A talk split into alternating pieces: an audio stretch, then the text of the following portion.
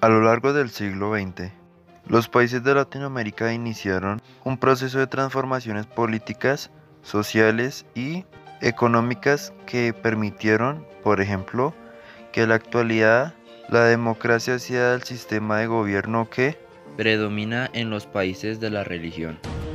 La historia de América Latina no puede entenderse sin considerar los sucesos mundiales del siglo XX. Así las guerras mundiales, las crisis del 29, la Guerra Fría, entre otros, marcaron los acontecimientos del estado del mundo. Luego los procesos de moderación desarrollo durante la primera mitad del siglo XX, América Latina a partir de 1950 vivió un periodo de profundas transformaciones sociales y culturales, pues como las que se reflejaron en aspectos como la música o la moda, o también como aspiraciones de las personas quienes se motivaban en las búsquedas nuevas de perspectivas. Pues sin embargo este proceso no tuvo un libre de momento de tensión, las cuales llegaron incluso a la intervención de gobiernos autorizados. En el contexto de la Guerra Fría y la polarización ideológica que significó, pues en América Latina se recogieron las ideas y apoyos de uno del bloque político.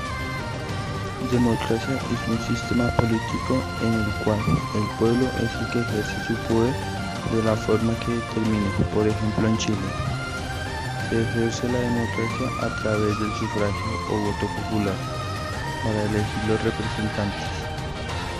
Así durante las décadas de los años 60, 70 y 80, los países latinoamericanos encontraron respuestas a sus problemáticas considerando las opciones representadas por el capitalismo liberal, el socialismo o la reforma que mezclaba ambos, ambas propuestas frente a los gobiernos.